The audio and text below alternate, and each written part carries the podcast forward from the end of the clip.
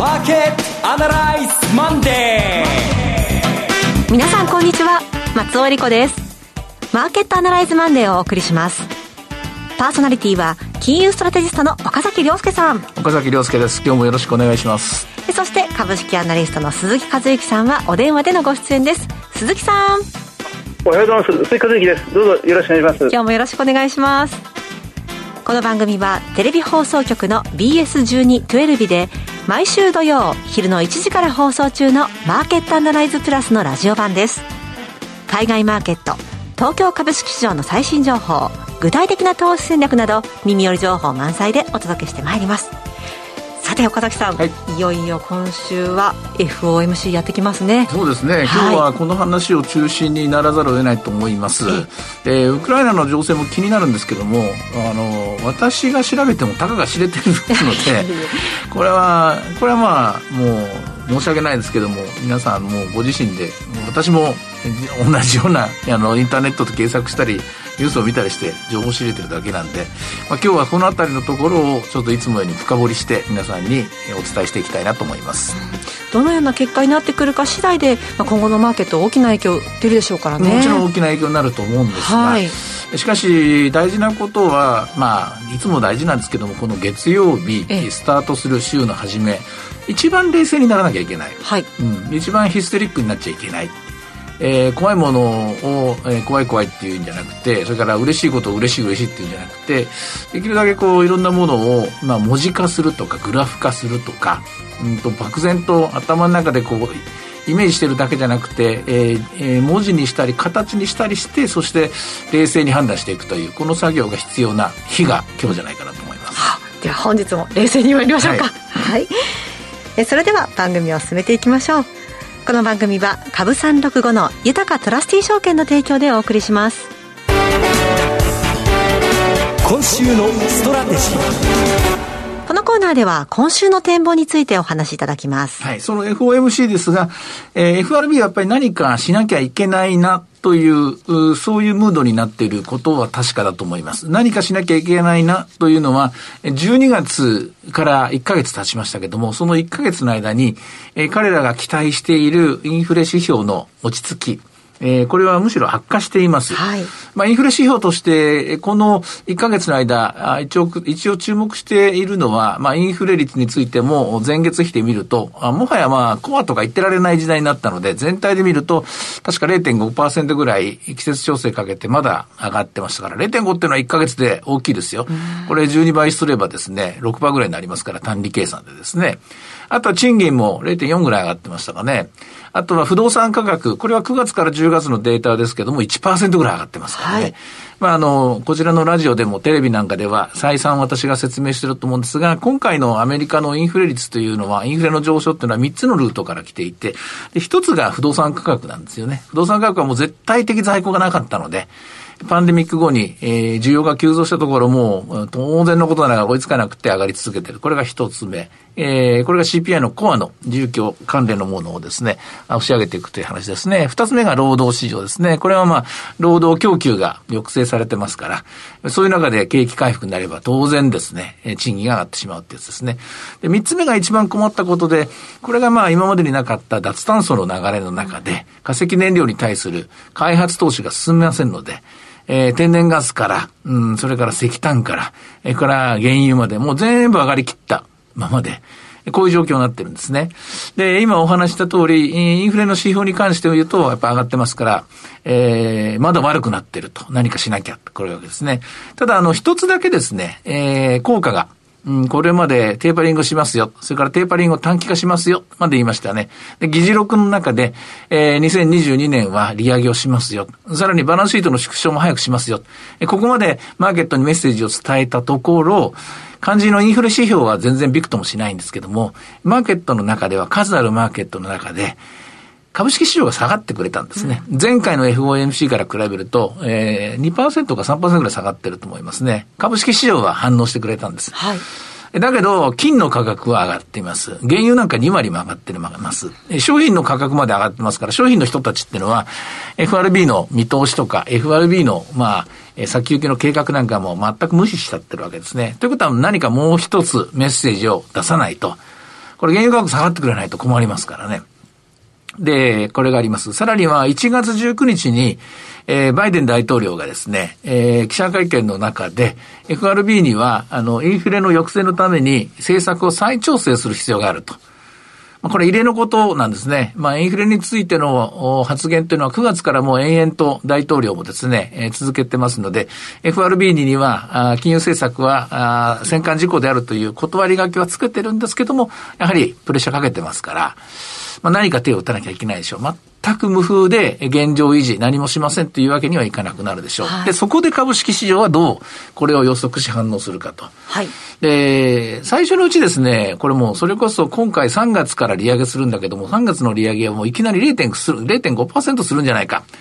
みたいな見通しをする人も、意見もあったんですが、えー、CME というですね、えー、取引所があるんですけども、ここで取引されているフェデラルファンド、フェデラルファンドの先物を見ると、それは織り込まれていないですね。あ、そうですか。えー、3、6、9、12と、今年は4回利上げをして、年末には1%までフェドファンドレートが上がるだろう。こういう見通しに変わってないです。で、実際まあそんなことをやったらですね、これ結構急ブレーキ踏むことになりますからね、危険なことは分かっています。でさらには、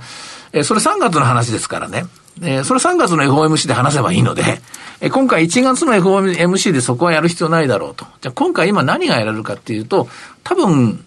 考えられる、議論の上で実際的な政策変更の訴状に乗るのは2つ。2つ。はい。1つ目は、はい、テーパリング3月までやってですね、えー、要はあの、バランスシートの拡大を3月でやめるって言いますけども、もう即刻ここでやめると。ほう。さらに2ヶ月短縮化すると、もう今回の FOMC で、明日からも残高を増やさないという、これ一つやり方としては一番簡単にできる方法だと。えー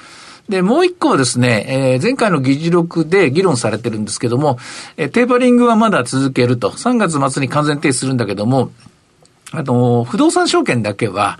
再投資はもうしないと。うん、あの、不動産証券をやめて、全部国債にしていくというやり方ですね。要するに、金融市場全体にはできるだけ影響は及ぼさないんだけども、住宅ローンのマーケットだけはちょっと若干局地的な影響を与えるという、これも微調整としては方策として具体性があると思います。1番と2番です。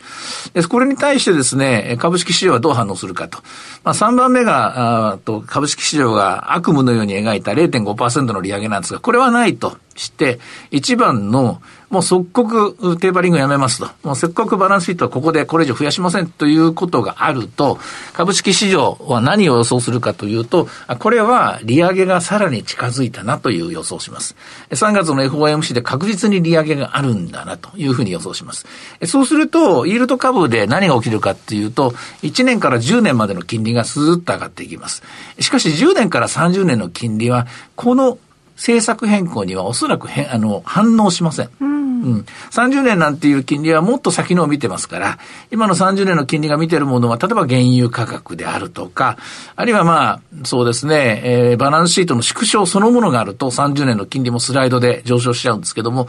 政策金利が引き上げるのが前倒しになりそうだ、あるいは確実されそうだ、これには30年の金利は反応しない。むしろ1年から10年の金利が反応する。その時株式市場は、これを交換するものと、まあ、悲観するものが2つあります。交換するのは何かっていうと、ここまでメタメタに売られたグロース株です。はい、成長株は政策金利の引き上げには、これには歓迎します。政策金利引き上げられてもいい。なぜかというと、政策金利の引き上げ、上げ引き上げっていうのは、極めてこう、えー、身近な足元の金利が上がるだけだと。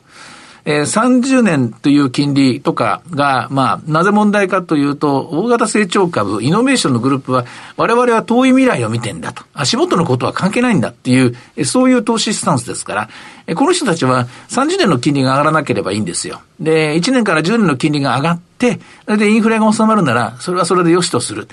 成長株投資をやってる人たちには、この、えー、テーパリングがもう即刻停止の方が多分歓迎されると思います。逆に2番で挙げた不動産証券の資産買い入れの再投資をやめるっていうのは、これは成長株投資の人たちには不利です。なぜかというと、不動産証券の買い入れの再投資をやめるというのは、これ、結局、住宅ローン金利が上がることになります。はい、住宅ローン金利、30年の住宅ローン金利が上がっていくと、30年の債券が全体が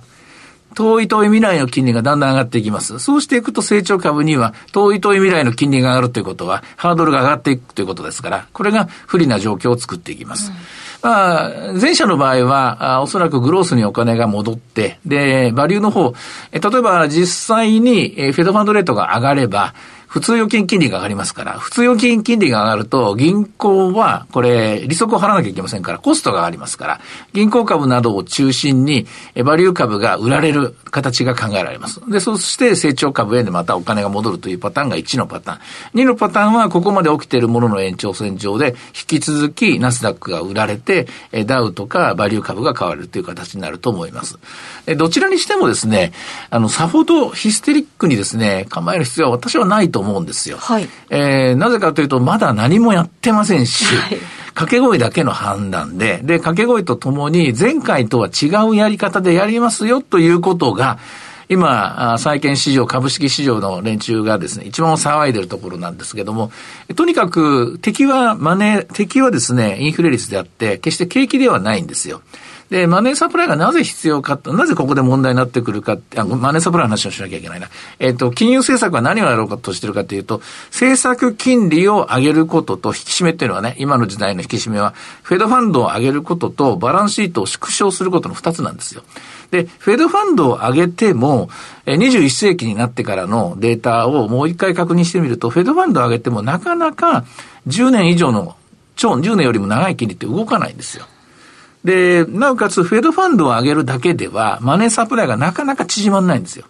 で、フェドファンドレートを上げて、一緒に、それからしばらくしてバランスシートの縮小すると、バランスシートの縮小は強烈にマネーサプライの縮小に効いてくるんですね。はいで、同時にマネーサプライの縮小イコール10年から20年、30年の金利も上がるという効果があるんですね。で、バランスシートのやっぱり縮小がもう猛烈に効く。逆にバランスシートの拡大が猛烈に金融緩和の効果があるっていうのが分かってますので、で、この結果、マネーサプライが縮まる。マネーサプライが縮まると何が起きるかっていうと、まあ、全体の金利が上がるとか、同時に、あの、名目成長率が縮むわけです。名目成長率っていうのは実質の GDP の伸びと、それから物価の伸びの二つ合わせたもんですね。で、これがまあ減っていく。この時に、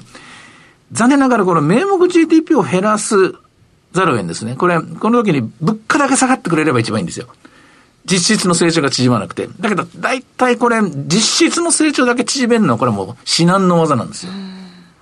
で、株式市場が期待してるのは、実質の成長だけは、えー、いじめないでください。そうですね。で物価だけ減らしてくださいって言うんですけども、はい、これ無理で、ええ、あの、えー、数量と価格という二つ合わせた名目ベースをこう、ぐっと、あの、いじめることでですね、で、物価を抑えようとすることになりますから、やっぱり多少なると株式市場にはですね、苦しい苦難の一年になるわけです。で、これでもね、やってみなきゃわかんないところがあって、はい、それこそ1回目の利上げで聞いたのもそれで終わりだし、2回目の利上げ、3回目、バランスシート。まあ、要するに注射を何回も打つようなもんですよ。1つ目の注射で効くか、2つ目の注射で効くか、4回目、5回目、6回目。え例えば、昔の2000年代前半なんかは17回やっても効かなかったんですからね。で、前回の場合ですと9回やってバランスシートの縮小やったらぐっと効いたんで、もう終わったんですけどもね、今回果たしてどこまで注射を打たなきゃいけないのか。うん、ここは言ってみなきゃわからないんですが、少なくとも足元今週に関して言うと、やや過剰な反応をしていた株式市場の、えー、そこのヒステリックな部分は、えー、実際に25の26日結果が発表になりますから、そんな悪いことには私はならないと思うので、アメリカ株も日本株も、ひとまずは、うん、今までの分の売られた分の買い戻しが起きる一週間になる。日本株は買っていいんじゃないかなと、そんなふうに思います。はい。さてでは岡崎さん、今日の動き見てみましょうか。はい、えー、ちょっと今見てますね。はい、えー、株三六号ですが、はい、えー、っと、寄り付きからしばらく苦しかったですね。えー、440円から、うんと、297円まで落ちたんですが、はい、537円まで戻るところがあって、現在27,477円です。はい、やっぱり2万7000円規模のところは底堅いなと。まあ、これまでの1年間ですね、何回かもテストしたところなので、とりあえず今回も、私は大丈夫じゃないかなとまず見てるんですけどね。まあただ、うんと、ここで、えー、油断しちゃいけないとこなんですけどもね。はい、全部は買っちゃいけないと思いますけどね。一、はい、回は買っていいとこだと思いますね。はい。えー、そして、あ、鈴木さん繋がったようです。鈴木さん、決算の方の動向を教えてください。もしもし。はい、聞こえております。ああ、すみません、失礼しました。ええ。あの、ま、決算動向が、あの、少しずつ開示が始まってますが、マーケット反応としては今のところあまり良くないような状況になってますね。はい、これは GI がものを言わせてるっていうところがあるのかもしれませんけど、あの東京製鉄が3月決算として先週出てきたものが、あの営業利益で5.5倍になってきた。で、四半期ごとの3ヶ月、3ヶ月で見ても、一番手前の3ヶ月が、それなりに伸びてはいるんですが、えーまあ、業績も情報修正されたんですけど、まあ、株価の方は相当難聴な動きになってますという動きですね。あの本当に業績相場というのは、金融相場の後には業績相場というその第2弾ロケットが控えてますけど、はい、業績相場の後ろっていうのは、その後はもう株が下がるだけっていう状況になってしまってますんで、えー、ここはあの景気敏感株、まあ、素材セクターに多いんですが、はい、まあ、それの決算および株式市場の評価というものが、まあ、ここからは非常に重要になってくるなというふうなところ、局面ですね。はい。さて、えー、今日の前場の東京市場を振り返ってみますと、日経平均株価は151円15銭値を下げまして、うん、27,371円11銭で午前の取引を終えています。はいいろいろ展望していただきました。今週末土曜日には午後1時から放送します。マーケットアナライズプラスもぜひご覧ください。また、Facebook でも随時分析レポートします。以上、今週のストラテジーでした。ではここでお知らせです。株365の豊トラスティ証券より、マーケットの専門家が出演する動画コンテンツの情報です。豊トラスティ証券では、投資家の皆様の一助にと動画コンテンツの充実を図っています。鈴木和之さん、岡崎亮介さんなど、スペシャリストが株式や為替、商品マーケットを解説する動画をタイムリーにお届けしています。こちらでアーカイブ動画配信中の鈴木さん、直近の株式市場、注目はどんなとこでしょうか？あのままさに今あのお話しした通りなんですが、はい、やはりあの決算説明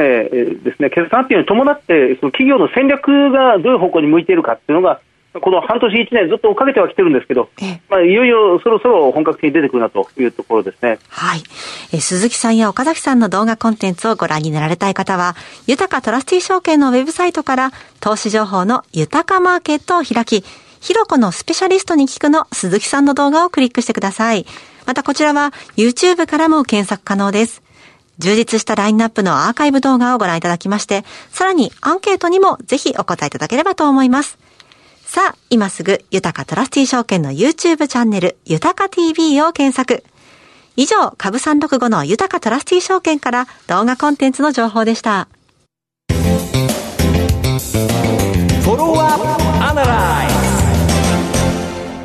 鈴木さんの注目企業のお時間です。鈴木さん、今週の注目どちらでしょうか？はい、あの日本成功書です、えー、アームと言われてますが、5631、日本成功書ですね、はい。えーまあ、機械メーカーです、えーまあ、非常にこの巨大なものを作るということで、えーまあ、世界でも有数の会社としてよく知られておりますが、まあ、一番最近では、その機械、巨大なものばっかり作っていても、なかなかその機動性がないというので、最近では電気自動車、EV 向けのバッテリー、えー、バッテリーの中で使われるセパレーターフィルムの製造装置を、まあ、これ、まあ、開発しまして、それがマーケットでは高く評価されて株価が、うん、一貫して上昇しているという企業でありますね。はい、えっと、時価総額が2900億円ぐらいです。で、まあ、総資産が3200億円ぐらい、売上が予想で2500億円ぐらいというところですから、大体フェアバリューよりちょっと高いかなというところです。PBR が2.1倍、PER が25倍、えー、配当利回りが1.1%、ROE8.0% というところですね。あのこれ、近々第三四半期の決算発表を控えているところですが、はい、11月に出ました中間決算では、営業利益が50%増益、で通期の見通しでは営業利益が56%増益というのを出してきているところであります。あのこれ去年の5月、コロナ危機の5月に5か年計画というのをようやく発表しまして、えまあ、コロナの直撃で1年ちょっと経過してから、まあ、改めて策定し直したというところですね、えまあ、中核的に伸びる事業をこれから作っていこうということで、新たにこの会社、アーム、日本製鋼所が中心に置いているのが、まず一つがプラスチック加工機械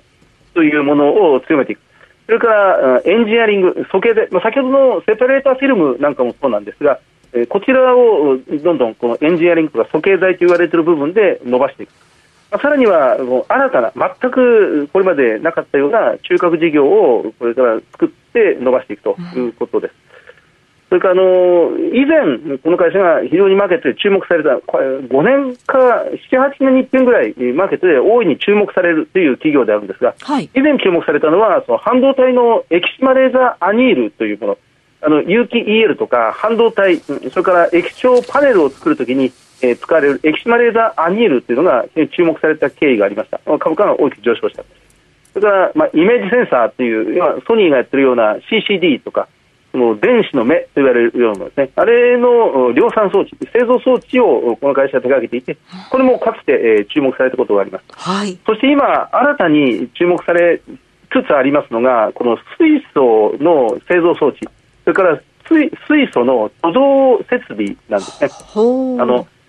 水素は、僕は、まあ、環境負荷の非常に小さな燃料として、まあ、注目度は高いんですが、やはり取り扱いが非常に難しい、うん、えー、まあ、気体で保存するには、まあ、相当膨張して、えー、スペース作ってしまいますし、液体で保存するには、そのマイナス200何十度、240度まで、えー、冷化しなくちゃいけないと、下げなくちゃいけないと。その水素の貯蔵が難しいという技術に対して、このアーム、日本製鋼所はその、まあ、巨大なタンク、大型タンクから小型ボンベまで、非常に高圧な環境で使えるものを得意としますので、えこの会社は、まあ、まずそこに一つ力を入れていこうということになっています。それからもう2つ目が、その天然ガスのその海底の輸送管ですね、いわゆる海底パイプラインですが、はい、これもアームの得意とするところです。それからやはりもう一つ、この会社、もう避けて通れないのは原発関連なんですね、えー、あの原発のその原子炉をまあ、あの格納している、圧力容器というのは、この会社の独壇場でありまして、非常に肉厚の、うんまあ、鋼鉄製のその厚さ50センチとか厚さ1メートルの鋼鉄を曲げて形を作って、まあ、原発のその原子炉を、まあ、格納する圧力容器を作れる、まあ、日本でも世界でも数少ない会社でもありますが、うん。はい、背に腹は変えられない、もうこれからたくさんの議論が必要になってくるとは予想されますけど、原発をもう一度動かす、少なくともその核廃棄物の問題を少し脇に置いて、20年、30年だけ動かして、その間に再生可能エネルギーのプラントを日本中で立ち上げていくと、つなぎのエネルギー源として原子力発電というものがもし注目されていくのでしたら、アーム、日本製鋼所の活躍余地というのはもう一度生まれてくるんじゃないかなというふうに考えられます。いくつかの観点から、うんまあ、このところ株価、地利高傾向を続けていますが、うんまあ、これバリュー株の一環として、アーム、日本製鋼所を注目してみたいと思います。はい。まあ、先日の番組の方でも、エネルギーって今年キーワードになりそうだねなんてお話ありましたけれどもね。アームは、もうプロ好みの、はい、プロはみんな持ってます、ね、あそうですか、はい。はい、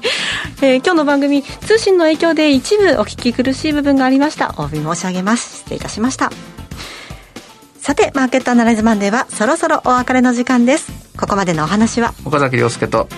鈴木和之と、そして松尾恵理子でお送りしました。それでは今日はこの辺で失礼いたします。さよなら。さよなら。この番組は株365の豊かトラスティ証券の提供でお送りしました。